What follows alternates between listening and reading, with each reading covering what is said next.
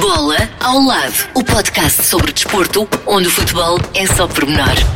Contraindicações, não recomendado a pessoas que levam a bola demasiado a sério.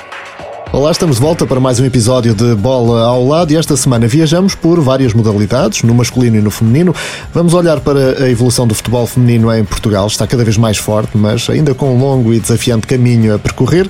Daqui a pouco vamos estar à conversa com Mónica Jorge, ela que é diretora da Federação Portuguesa de Futebol para o futebol feminino. Mas antes apanhamos boleia com Joaquim Rodrigues, o piloto de Barcelos, que terminou o Dakar em 11º lugar, foi assim o melhor português em prova. Joaquim eh, Rodrigues, 11 classificado no Dakar, o melhor português na edição eh, deste ano. É também a sua melhor eh, prestação no Dakar. É uma missão cumprida depois de um 2020 bastante complicado? Ah, eu posso dizer que para mim foi uma missão mais cumprida. Né? O objetivo era tentar ir lá conseguir terminar e ultrapassar os traumas e, o, e aquele sofrimento que eu passei lá e com este resultado, obviamente, que superou as expectativas. Né? Por isso, fiquei bastante contente de ter acabado e pronto, com este resultado, no fim, é, foi um bom bónus. Falava de superar esses traumas, eram receios que levava consigo na bagagem ou não? No início, toda a gente sabe que eu passei um, um, um 2020 muito complicado Uh, e depois decidi voltar ao Dakar para superar e, uh, tudo aquilo que tinha lá ficado uh, e combater aquilo que me fez sofrer o ano todo. por isso o meu objetivo era tentar chegar ao final e superar aquilo que me estava a aprender e obviamente que terminar a corrida foi, foi, o, foi o objetivo. Uh, mas no final os resultados também começaram a aparecer e obviamente que, pronto, como disse, foi, foi um bom bónus no final ter feito os resultados que fiz.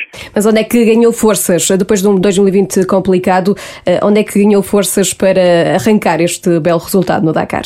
Uh, o, resultado nem, nem, estava à espera. Obviamente que eu, já, eu nem sabia se conseguia terminar a corrida ou mesmo arrancar para a corrida. Uh, e depois as coisas começaram a encaixar e comecei a fluir, mas todos os dias foi uma grande batalha para, para começar uma, cada etapa que tinha pela frente. São várias, várias horas em cima da, da moto, várias etapas muito longas, uh, corrida difícil e dura, né? Por isso, todos os dias tive que arranjar maneira de arranjar forças para, para continuar. Uh, obviamente que as pessoas à minha volta também me ajudaram. Uh, no final as coisas correram bem e quando as coisas acabam bem ficamos contentes. E a família também ajudou à distância? Deu aqui um empurrãozinho? Sempre, sempre. A família também estava comigo, uh, estávamos todos juntos lá uh, e por isso foi uma batalha familiar e não só minha também. Claro.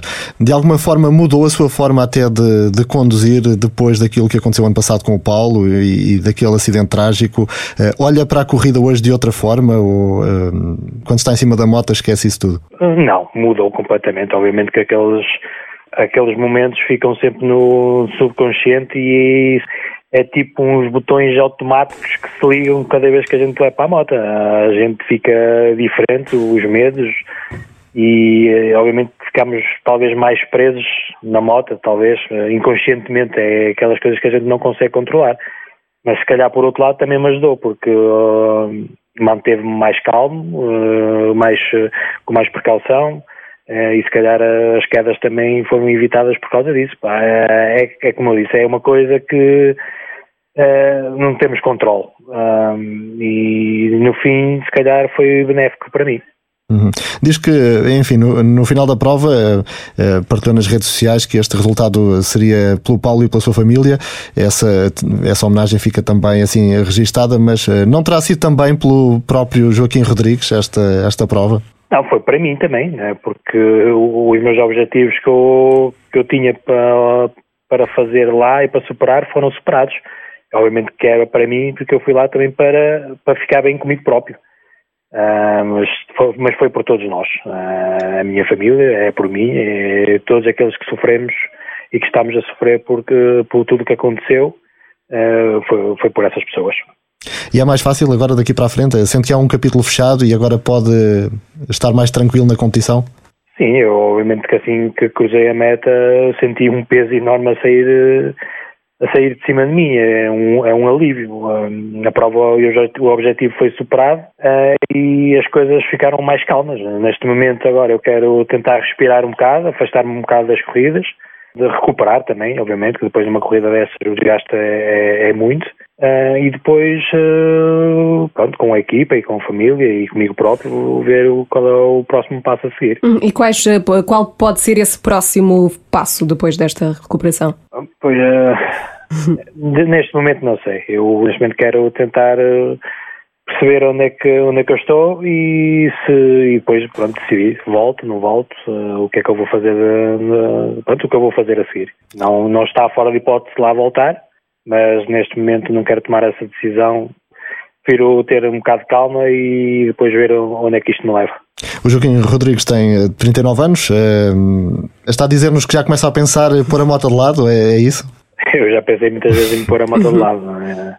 mas no fundo aquele sentimento que chegou a hora ainda não ainda realmente não o senti uhum. isso aconteceu-me quando foi com, com, a parte do motocross e do supercross eu sei que tive esse sentimento que chegou a hora de, de, de me retirar de, de, dessa competição uh, neste momento ainda não sei se chegou esse momento uh, mas obviamente por isso eu quero ir com calma passar agora uns tempos pensar bem e depois decidir eh, com, com mais clareza. Uhum. A verdade é que para trás eh, estão já eh, quase 30 anos, não é? Ligado ao motociclismo.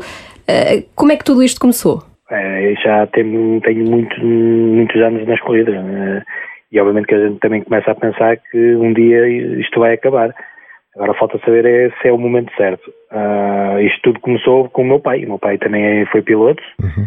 Ele meteu-me o Kim pelas motas e pronto, felizmente eu tinha jeito para isto. E então tinha o jeito e tinha o, o gosto pelas motas. E então Uh, pronto, foi assim que tudo começou. É preciso ter eh, jeito, gosto, mas também muito espírito de sacrifício, ou não? Uh, Sacrifica-se muito daquilo que é a vida pessoal muitas vezes, não? Uh, eu, tudo, a minha, praticamente eu não tive infância, a minha infância foi passada em cima de uma moto. Uh, mas foi passada por opção minha e porque eu tinha os meus objetivos e os meus sonhos. E, obviamente, há, na vida temos que fazer decisões uh, e a minha decisão era, era as motas e seguir o meu sonho. Talvez se não fosse assim, também se calhar não tinha chegado onde, onde, onde cheguei. Né? Claro. E qual é que foi, eventualmente, aquela prova que mais o marcou? Uh, estreias no Supercross ou houve outras mais importantes para si? Há, há, vários momentos na, na carreira de um piloto que, que, marcam, tanto no motocross como no supercross e mesmo até nos rallies agora. São momentos, temos momentos bons e depois temos momentos menos bons uh, e são momentos que todos nos marcam. Uh, de uma maneira ou de outra eles marcam, mas obviamente tenho boas recordações de, cada, de todas as modalidades que eu tive, assim como tenho recordações menos boas. É um conjunto de momentos, digamos assim. Não, não posso apontar um momento porque felizmente tive vários. Quando temos vários, isso que eu quero, se calhar, é, é bom sinal. Uhum. E é difícil de escolher. E onde é que gostou mais de competir? Se calhar de Dakar? Uh, eu gosto, gosto, é uma prova de superação mesmo, mas tipo, o meu sonho desde miúdo foi sempre o Supercross. Uh, e o Supercross é aquela corrida que poucos, poucos pilotos no mundo conseguem, conseguem fazer. Uh, e se calhar essa marca mais um bocado porque eu fui um dos poucos pilotos no mundo que conseguia, conseguia fazer essa modalidade. Uh, mas obviamente que o Dakar é uma coisa muito, muito puxada, muito, também não é qualquer piloto que consegue chegar lá e terminar a corrida.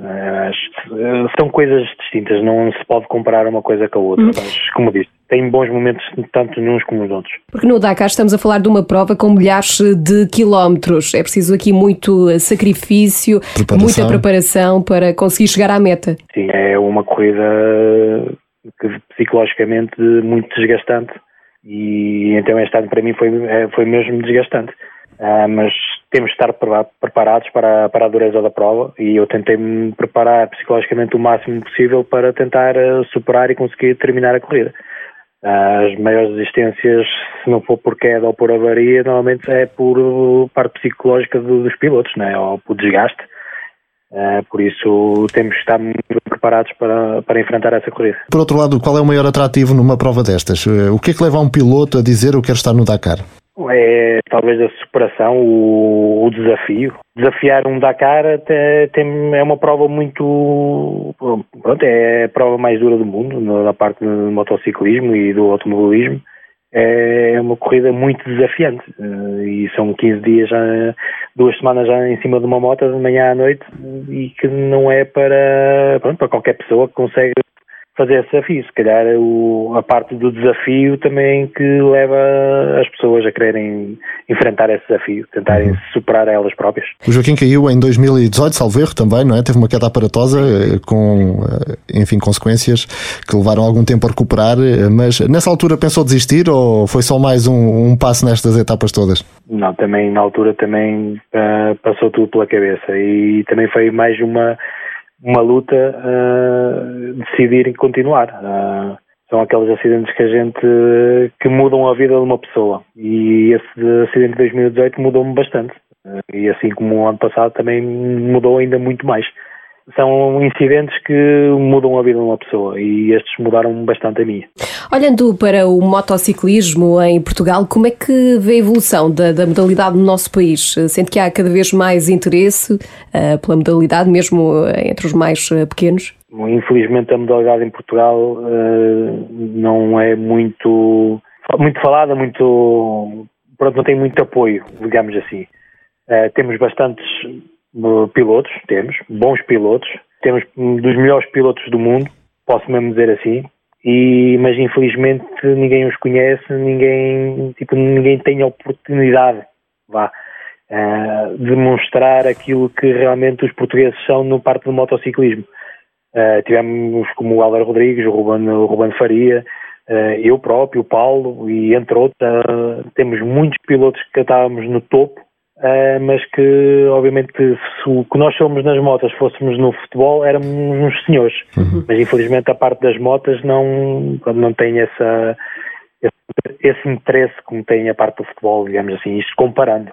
Temos o Miguel Oliveira, que obviamente que agora no MotoGP começou a subir e felizmente começou a mostrar que Portugal é muito mais do que só só o futebol, né? e assim temos na parte do motociclismo como temos em qualquer outra modalidade. Nós temos campeões do mundo de tudo que em Portugal toda a gente desconhece, uh, infelizmente. Uh, nos outros países há mais oportunidades para os outros esportes, mas um, a realidade que nós temos em Portugal sobre o motociclismo, pronto, é, infelizmente é esta. Acaba por ter que ir lá para fora para fazer carreira muitas vezes, não é? E no caso do Joaquim, eu, teve a felicidade eu, de passar pelas melhores equipas.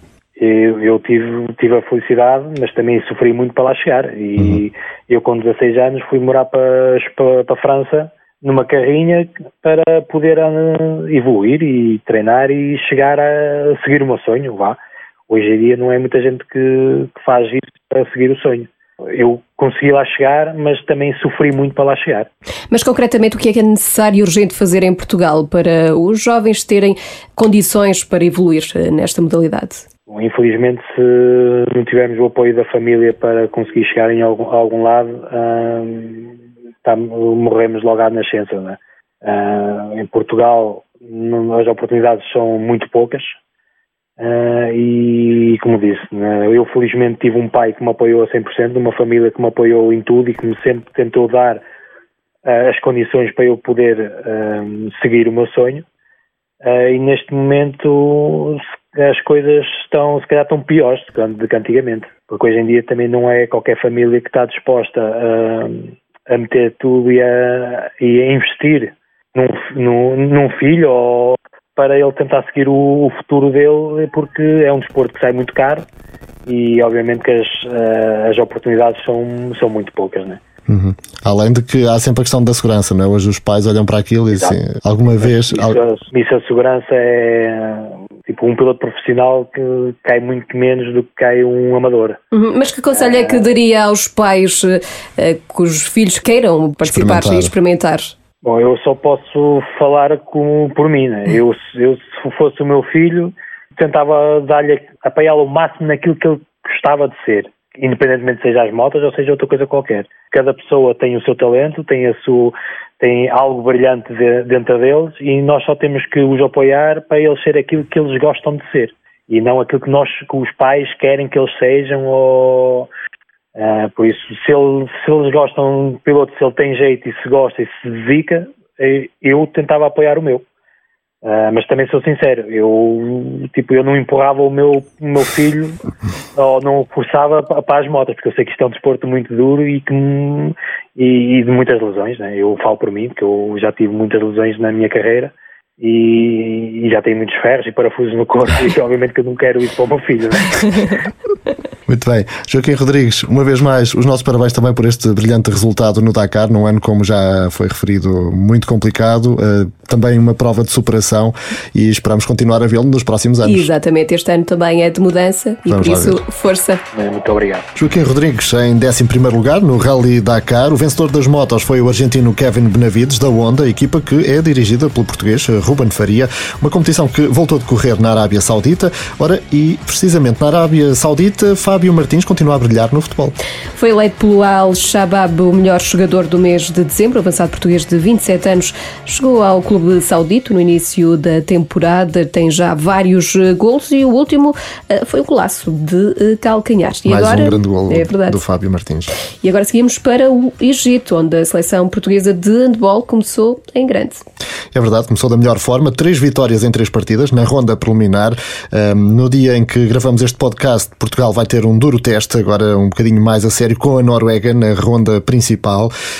depois, além da Noruega, a seleção comandada por Paulo Jorge Pereira ainda vai defrontar a Suíça na sexta e França no domingo. Uh, seja qual for o percurso, a partir de agora, a equipa da esquina está já de parabéns. Uh, foram três jogos sem espinhas, como se diz na gíria, não é? É verdade. No ténis, a situação está mais eh, complicada porque a Covid-19 está a atrapalhar a organização do Open da Austrália. Eh, já foram identificados pelo menos 10 eh, casos positivos entre os tenistas. Os jogadores estão em quarentena na sequência de uma série de contágios registados num voo proveniente de Doha, no Qatar. Os portugueses Pedro Sousa e Frederico Silva estão retidos num quarto de hotel. O Open da Austrália vai decorrer entre 8 e 21 de fevereiro. E agora fazemos nova viagem agora para os Estados Unidos, Paulo. Sim, nos Estados Unidos, eh, Filipe Albuquerque prepara-se para entrar em ação. O Campeonato Norte-Americano de Resistência arranca a 30 de janeiro, com as 24 horas de Daytona, e o piloto português quer chegar ao título nos Estados Unidos. No ano passado, Filipe Albuquerque venceu o Mundial de Resistência na categoria LMP2, foi campeão do European Le Mans Series e eh, vencedor das 24 horas de Le Mans. Portanto, agora as expectativas estão em alta e também todos os olhares olhares uh, apontados ao, ao Filipe. Vamos lá ver como é que as coisas vão correr. Uhum, um grande eh, campeão. E agora regressamos a Portugal para falar de futebol feminino. Tal comprometido, recebemos Mónica Jorge, a diretora da Federação para o uh, Futebol Feminino. Futebol uh, feminino uh, que está em clara expansão no nosso país. Começou este ano, 2021, já com duas grandes competições internas, não é? A Taça da Liga e também a Taça de Portugal. A Taça de Portugal vencida pelo Braga e a Taça da Liga pelo Benfica.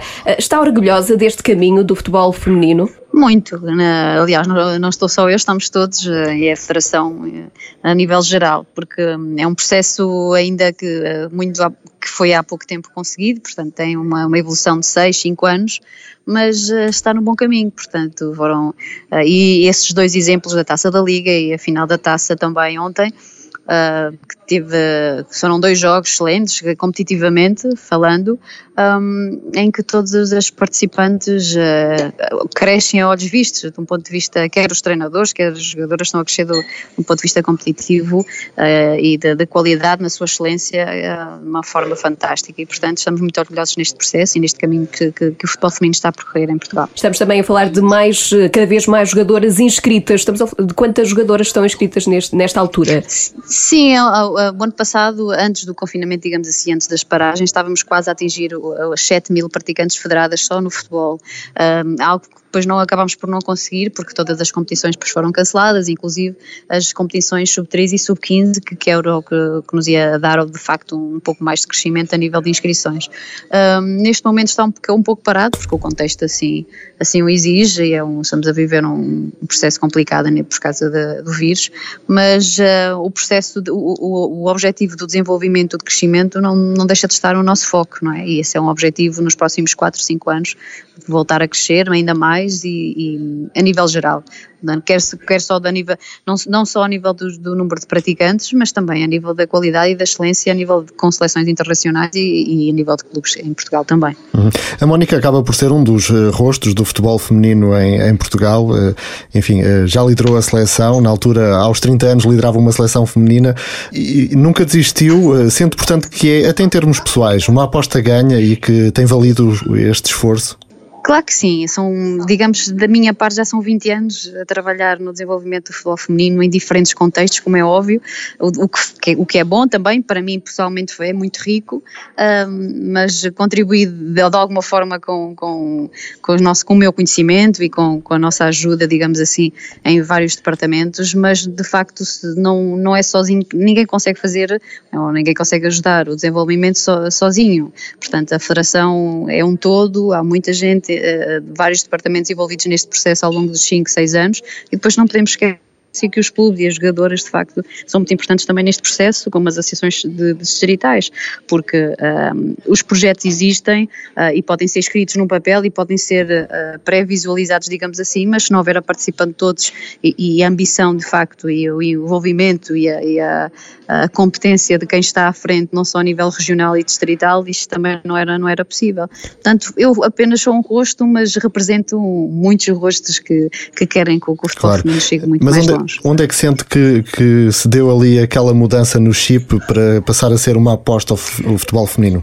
Não, fui com a entrada do nosso presidente e o primeiro mandato com o Fernando Gomes, quando se candidatou à Federação, obviamente a nossa, uma das missões e a visão era também desenvolver o futebol feminino e o investimento foi muito grande, de facto, e, e foi sem dúvida o maior condutor, digamos, deste, deste novo desafio que é o futebol feminino a crescer em Portugal. Uh, digamos que, que, não podemos esquecer que, que foi o, o, primeira pessoa, o primeiro presidente a olhar para nós com, com dignidade e com ambição num futuro melhor. E como é que se consegue fazer crescer ainda mais este, este movimento? Ter conseguido angariar, vá lá, não sei se é a palavra certa, mas eh, clubes, os ditos grandes para a modalidade ajudou um bocadinho ou não? Sim, foi de facto um dos, dos, dos passos mais fortes que se deu a nível do futebol feminino, não podemos esconder. Uh, e esse era um objetivo claro quando se foi criada a Liga, com, com, com a participação de, de clubes, digamos, profissionais e com, com âmbitos profissionais a aderirem ao futebol feminino. Mas não podemos caminhar só por aí, continuamos a, a, a ter muita, a, a, investir neste caso na base e a, ter, a, tentar ter mais praticantes na, nos escalões mais jovens e por isso criámos mais seleções jovens, mais competições a nível de sub-13, sub-15 e depois também os centros de treino a nível do país, digamos que já temos 22 centros de treinos que, que, que faz referência às, aos, às 22 associações distritais também, um, o maior envolvimento, maior participação e, e a promoção da modalidade. O facto de um, da Federação querer mudar uma cultura nos últimos 6, 7 anos de desportiva no nosso país é, é foi um facto que, que, se envolveu e que se já continua a envolver nesta participação. Nós queremos mais meninas a jogar, queremos mais famílias a participar, mais fãs, digamos, do futebol feminino, uh, ou um tipo de fãs específico para, para, para assistir ao nosso futebol feminino, aos nossos jogos, e isso está a ser trabalhado nesse sentido. Uhum.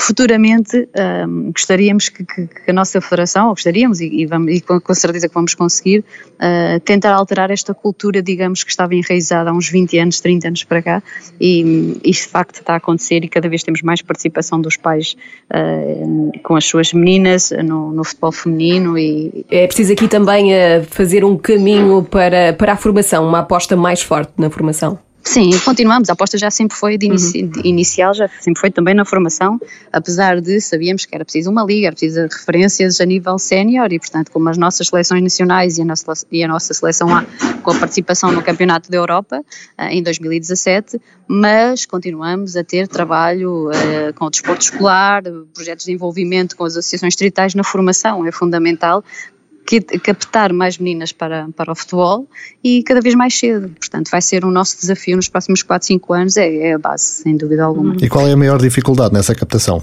é a nossa cultura. Temos uma cultura desportiva que infelizmente não nos ajudava muito. Um, isso, como já tinha dito, já está a mudar.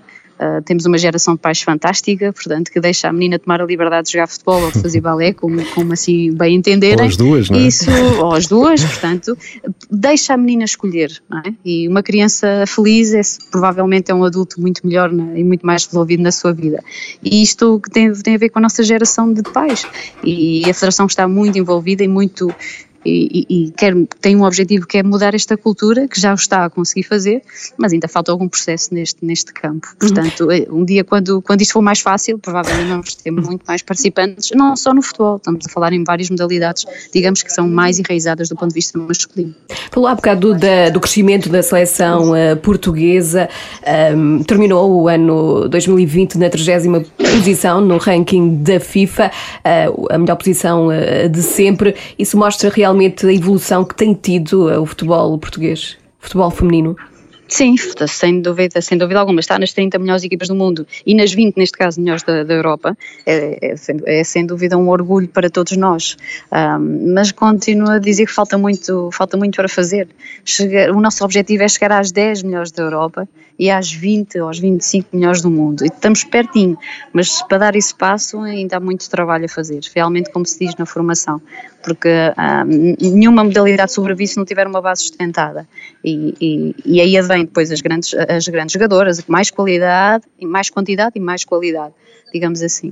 portanto, vamos continuar a fazer esse trabalho e, como é óbvio, ficamos sempre muito orgulhosos quando as nossas seleções qualificam para fases finais. Não só na seleção A, mas também já aconteceu a nível de seleção sub-17, sub-19, Uh, com, com, participações muito positivas em, em, fases finais do Campeonato da Europa. Claro. Portanto, isto é um crescimento que, que hum. nos envolve a todos e que nos, nos deixa bastante orgulhosos, porque uh, finalmente uh, no futebol em Portugal tem outros protagonistas, que não é só no masculino, uhum. começam a ser no feminino. E outras referências, como já falámos, falamos da Ana Borges, a Cláudia Neto, Jéssica Silva, são cada vez mais vozes ativas no desporto feminino, digamos assim, e na modalidade de futebol que, que raramente se ouvia se ouvia falar, ou seja, era, era, muito, era muito raro, digamos assim, termos essas referências. Claro, Portanto, ainda assim falamos... Nossas jovens já não querem só ouvir falar de Cristiano, mas querem ouvir falar de uma Jéssica Silva, uhum. isso uhum. tem um impacto brutal na nossa, na nossa mentalidade e na nossa sociedade, digamos assim. Começa a haver referências, não é, no futebol feminino.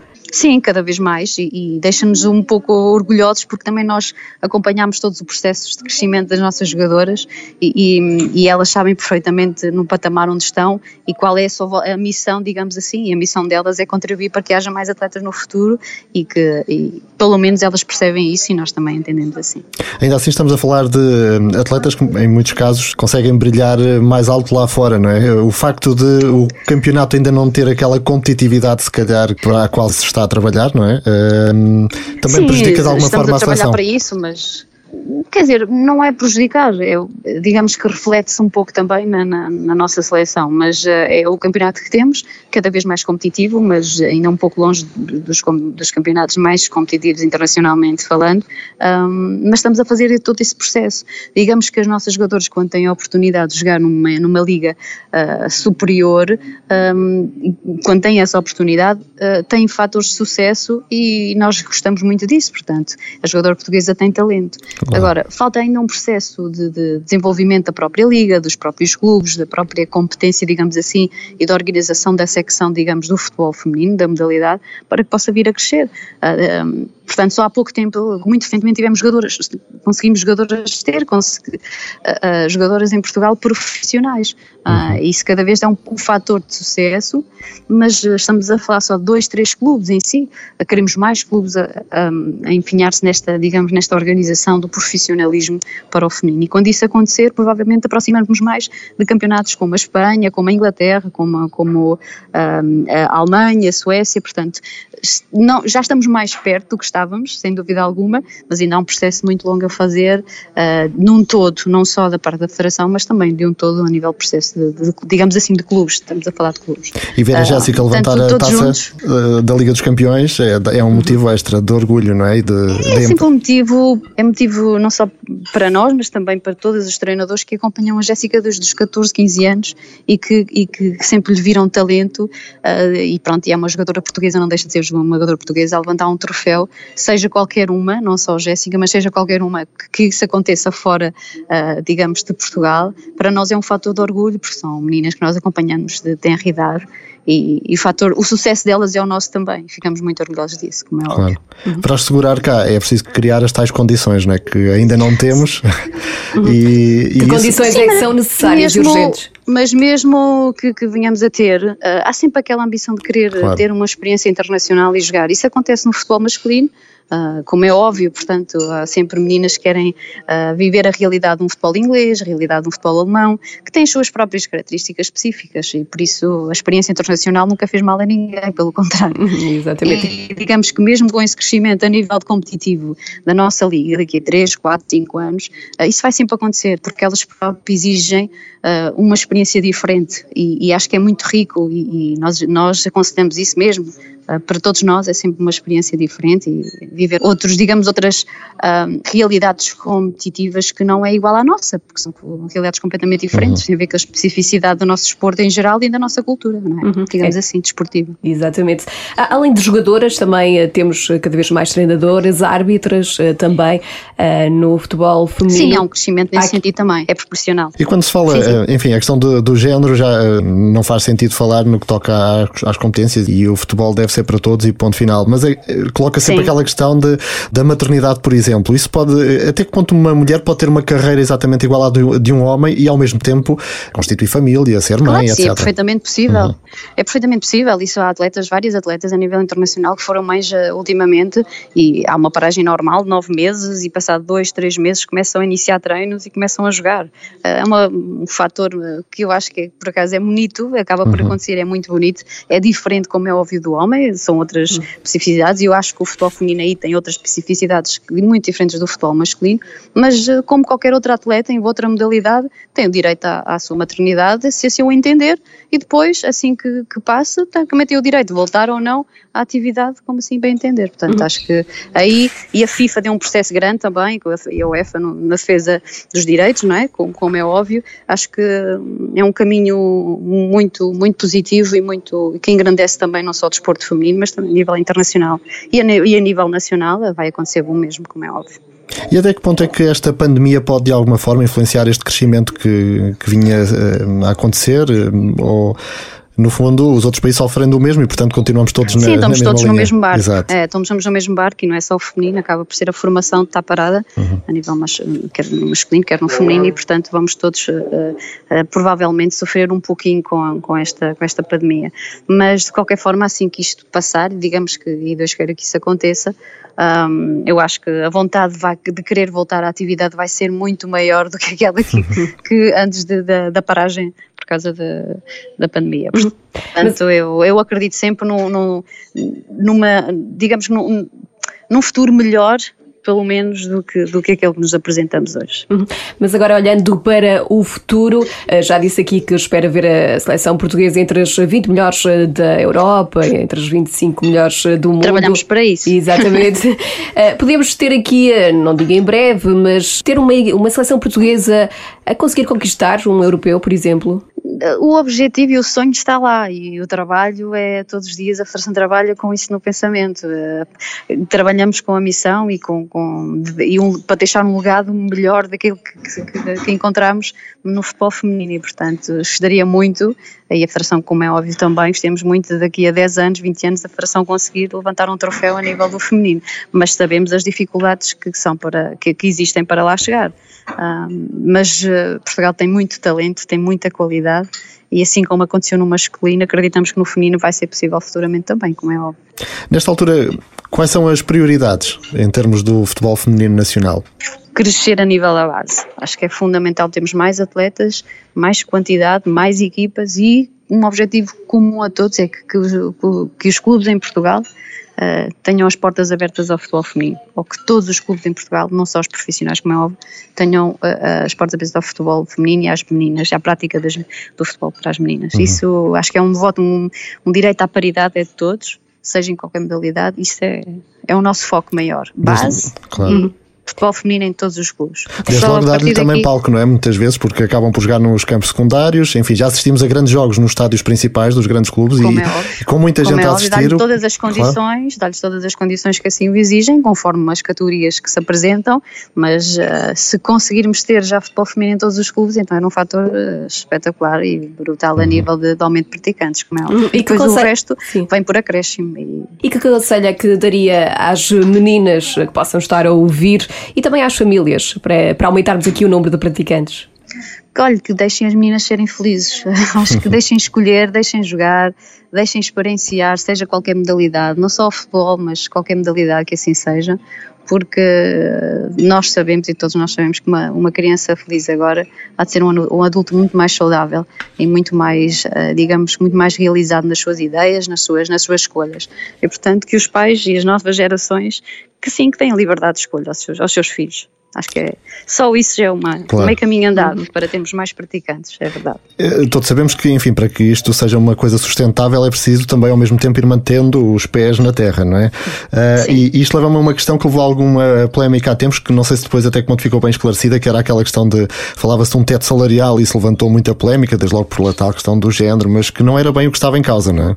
Sim, sim, é uma questão da, digamos, uma discriminação que não existia, portanto, são ah, medidas e, e- e normas que nós tentamos cumprir, assim como a UEFA e a FIFA também o exigem, e portanto não é, não é nada de novo, e portanto era uma medida que há de ser também experienciada, há de ser discutida para o masculino, assim como para o feminino, mas, ah, mas foi ultrapassada e vamos trabalhando e vamos conseguindo fazer o melhor pela modalidade, como temos feito nos últimos anos e nos últimos meses, como é óbvio. E para este ano, eh, para já é, é cruzar os dedos para que tudo corra bem até ao fim da época, não é? Porque com esta pandemia. Pois, agora vamos ver que, que os nossos os próximos meses se, como, como se vamos organizar, mas de qualquer forma temos uma- um desejo ainda maior que é o paramento para o, ca- para o Campeonato da Europa, o próximo Campeonato da Europa na- a nível de séniores feminino e vamos ter uma dupla jornada muito importante agora em fevereiro. Ah, e portanto vamos torcer nós e vamos ter fé para que tudo possa acontecer porque é um momento que gostaríamos muito de conseguir porque mais uma referência e mais uma participação internacional era excelente para, para a modalidade no país. E é com Sendo- essa experiência também que se fazem campeões, não é? Exatamente. Claro, como é Sendo óbvio, que o não só a nível de atletas, mas também a nível de treinadores e, e elas futuramente, depois nas suas carreiras, que, qual seja a carreira que após, após, após jogadora queiram escolher, têm sempre uma experiência fantástica para, para poder depois partilhar e idealizar no futuro. Hum, Sendo que aquilo prometo está eh, praticamente garantido, não é? Está aqui muito bem encaminhado. Não está praticamente garantido, está, digamos que está, está- estamos numa boa fase. Estamos, Sim, estamos bem em encaminhado para o bem encaminhados, estamos numas boas condições para o poder conseguir, mas não quer dizer que esteja. Portanto, faltam-nos dois jogos, e, e- mas a ambição é muita.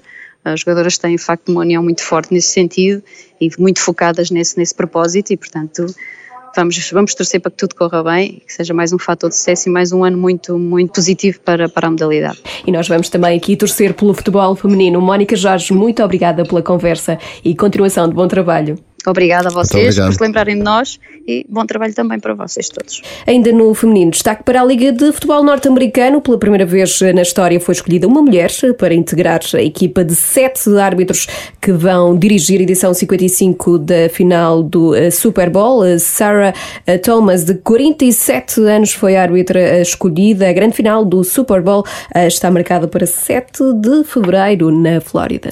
Lá vai o nosso amigo Marco António ficar mais uma noite acordado, não é? Exato. E ele que esteve aqui connosco, aliás, esteve a comentar na TV, Na depois TV, esteve aqui connosco exatamente. a partilhar alguns desses eh, momentos.